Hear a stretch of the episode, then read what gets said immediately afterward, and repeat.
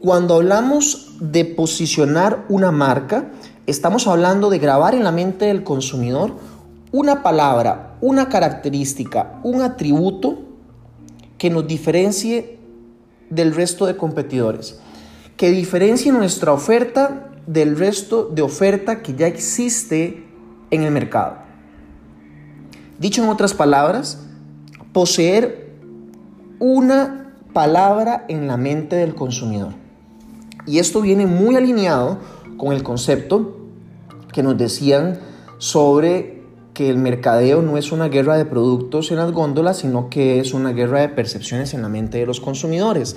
Y a nivel de posicionamiento de marca, recuerden, estamos hablando de posicionar una palabra. A veces yo veo empresas que en sus comunicaciones, en sus posts, en sus publicaciones en general, quieren decirle al mercado que son de todo, de todo. Le dicen al mercado que son servicio, que son calidad, que son rapidez, que son innovación, que son surtido.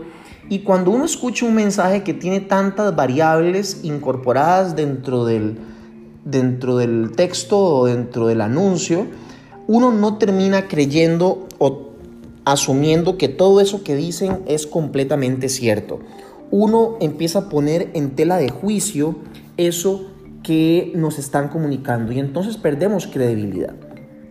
Ahora, otro elemento importante del posicionamiento, no se trata de posicionarnos como sea, se trata de buscar un espacio donde nosotros encontremos una oportunidad en ese mercado al que nos vamos a dirigir, donde todavía haya campo, donde no haya alguien que ya esté trabajando sobre eso. Es mucho más fácil posicionarnos en un mercado meta que todavía está siendo desatendido que entrar en un mercado meta que ya está siendo atendido. Pongo un ejemplo, digamos que quiero eh, poner un supermercado de precios bajos. Hoy voy a entrar a competir contra un competidor, valga la redundancia, como Palí. Eh, hoy voy a entrar a competir contra un supermercado de formato estilo Walmart. Va a ser muy complejo.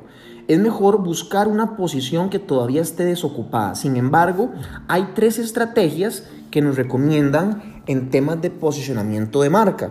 Y aquí, a nivel general, quiero comentarlas.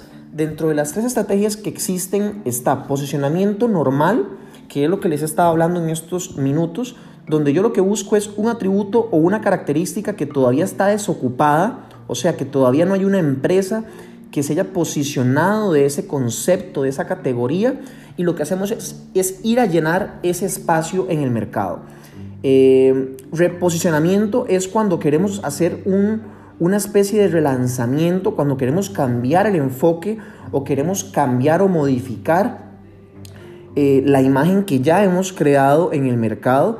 Y aquí pongo el ejemplo de McDonald's, donde si ustedes ven antes, si recuerdan, en McDonald's uno veía a Ronald McDonald, a Pajarita, a Roba Burguesas, a Grimas, y, era un enfoque de restaurante muy dirigido a los niños y era lógico porque décadas atrás, recordemos que abuelo y abuela era muy normal que tuvieran 8, 10, 15 hijos. Y entonces, claro, McDonald's encuentra la posibilidad de posicionarse en el mercado de los niños porque había una explosión demográfica, por decirlo de alguna manera, en, el sentido de que había muchos niños en el mercado y muchos padres de familia que para satisfacer a sus hijos los llevaban a McDonald's y nos encontrábamos con pajarita y roba burguesas y los playground y la piscina de pelotas de colores.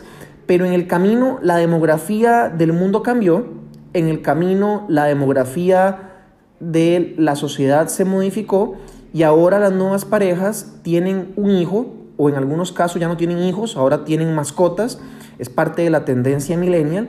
Y entonces McDonald's al darse cuenta de esto cambia y se reposiciona el concepto y se convierte más en el McCafé.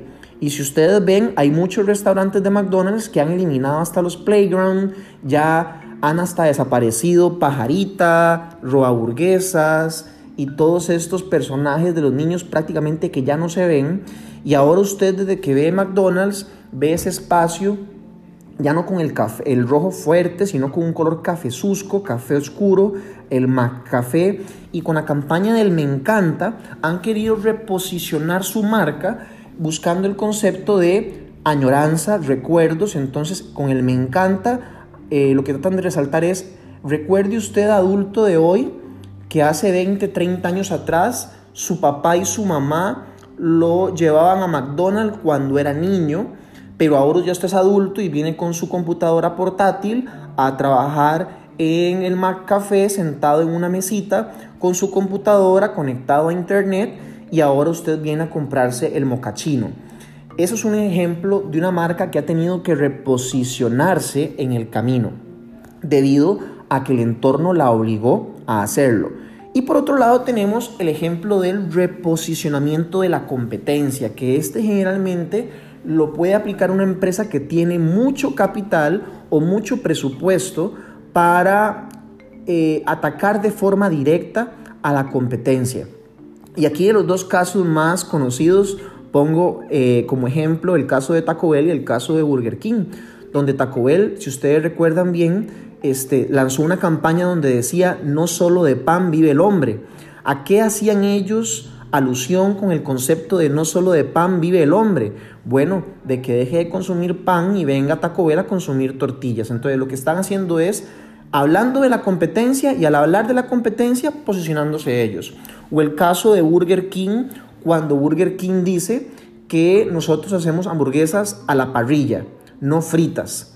Y cuando nosotros nos ponemos a pensar en ese tipo de campañas, definitivamente son campañas muy agresivas porque atacan de forma directa al competidor inmediato. Y normalmente son estrategias aplicadas por empresas que cuentan con bastante presupuesto para hacer comunicación en diferentes medios de, de marketing para posicionar o reposicionar. Esos son los tres ejemplos de estrategia a nivel genérica que tenemos para un tema de posicionamiento de marca. Usted debe tomar una decisión.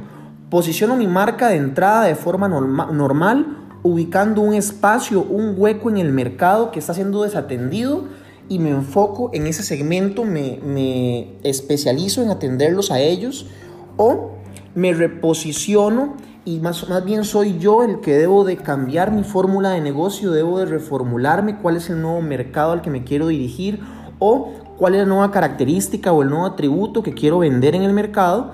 Y la tercera alternativa, si es necesario que yo tenga que reposicionar mi marca hablando de la competencia, y aquí una recomendación muy sana eh, que este, se aplica en ese tercer punto es, siempre que se hace este, esta tercera estrategia es apuntándole o tirándole al líder. Yo voy a tirarle o voy a atacar al líder de la categoría. Esos son los tres ejemplos. Y este, queremos compartírselos para que ustedes los tengan presentes a la hora de hablar de posicionamiento de marca.